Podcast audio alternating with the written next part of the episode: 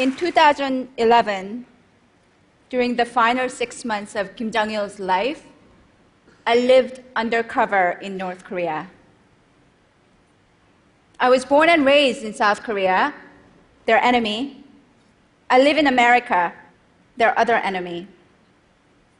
Since 2002, I had visited North Korea a few times, and I had come to realize that to write about it with any meaning or to understand the place beyond the regime's propaganda, the only option was total immersion. So I posed as a teacher and a missionary at an all male university in Pyongyang. The Pyongyang University of Science and Technology was founded by evangelical Christians who cooperate with the regime to educate the sons of the North Korean elite without proselytizing which is a capital crime there. The students were 270 young men expected to be the future leaders of the most isolated and brutal dictatorship in existence. When I arrived, they became my students. 2011 was a special year, marking the 100th anniversary of the birth of North Korea's original great leader, Kim Il sung. To celebrate the occasion, the regime shut down all universities and sent students off to the fields to build the DPRK's much heralded idea as the world's most powerful and prosperous nation. My students were the only ones spared from that fate. North Korea is a gulag posing as a nation. Everything there is about the great leader. Every book, every newspaper article, every song, every TV program, there is just one subject. The flowers are named after him, the mountains are carved with his slogans. Every citizen wears the badge of the great leader at all times. Even their calendar system begins with the birth of Kim Il sung. The school was a heavily guarded prison posing as a campus. Teachers could only leave on group outings accompanied by an official minder. Even then, our trips were limited to sanctioned national monuments celebrating the great leader. The students were not allowed to leave the campus or communicate with their parents. Their days were meticulously mapped out, and any free time they had was devoted to honoring their great leader. Lesson plans had to meet the approval of North Korean staff. Every class was recorded and reported on, every room was bugged, and every conversation overheard. Every blank space was covered with the portraits of Kim Il sung and Kim Jong il like everywhere else in North Korea. We were never allowed to discuss the outside world. As the students of science and technology, many of them were computer majors, but they did not know the existence of the internet. They had never heard of Mark Zuckerberg or Steve Jobs. Facebook, Twitter, none of those things would have meant a thing. And I could not tell them. I went there looking for truth.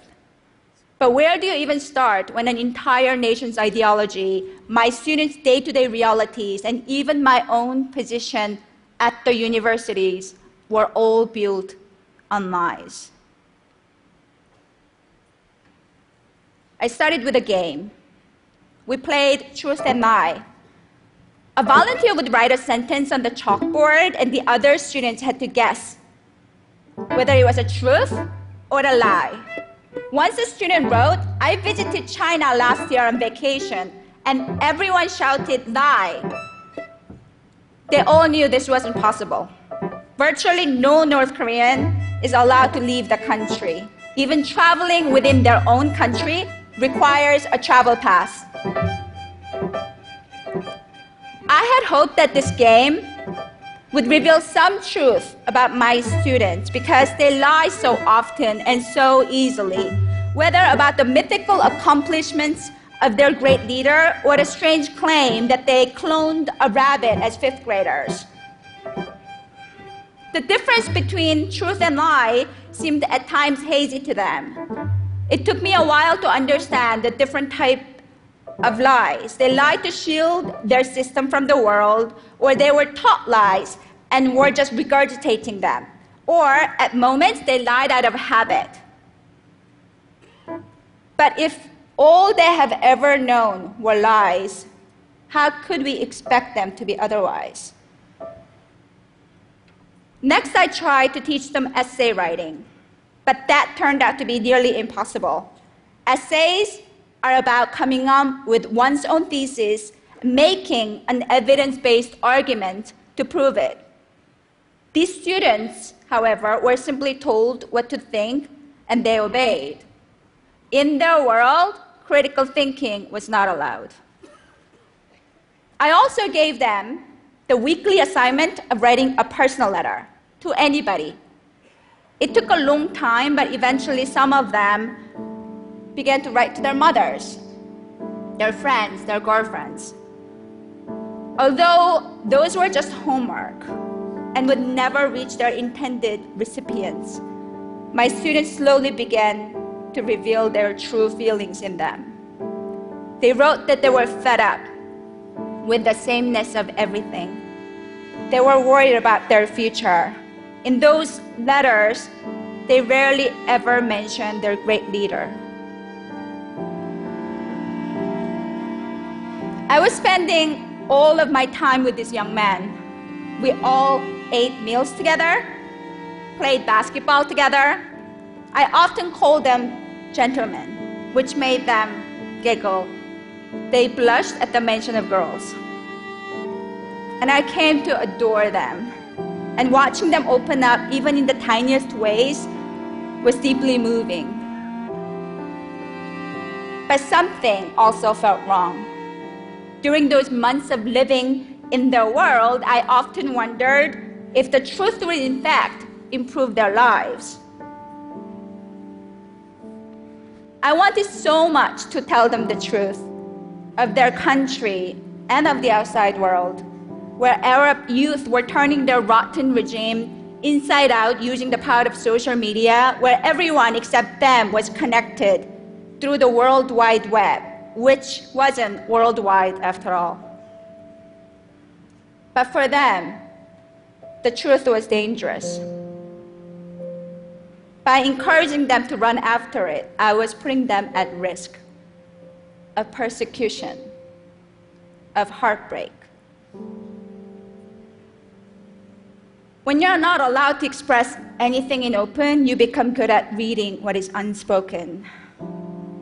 In one of their personal letters to me, a student wrote that he understood why I always called them gentlemen. It was because I was wishing them to be gentle in life, he said. On my last day in December 2011, the day Kim Jong il's death was announced, their world shattered.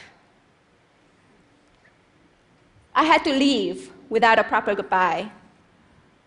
But I think they knew how sad I was for them. Once, toward the end of my stay, a student said to me, Professor, we never think of you as being different from us. Our circumstances are different, but you're the same as us. We want you to know that we truly think of you as being the same.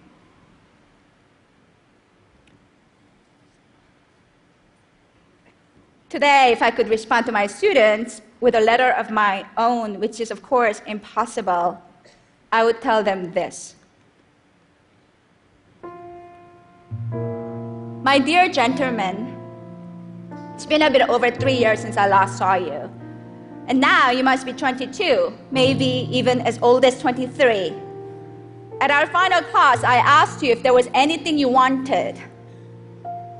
The only wish you expressed, the only thing you ever asked of me in all those months we spent together was for me to speak to you in Korean, just once.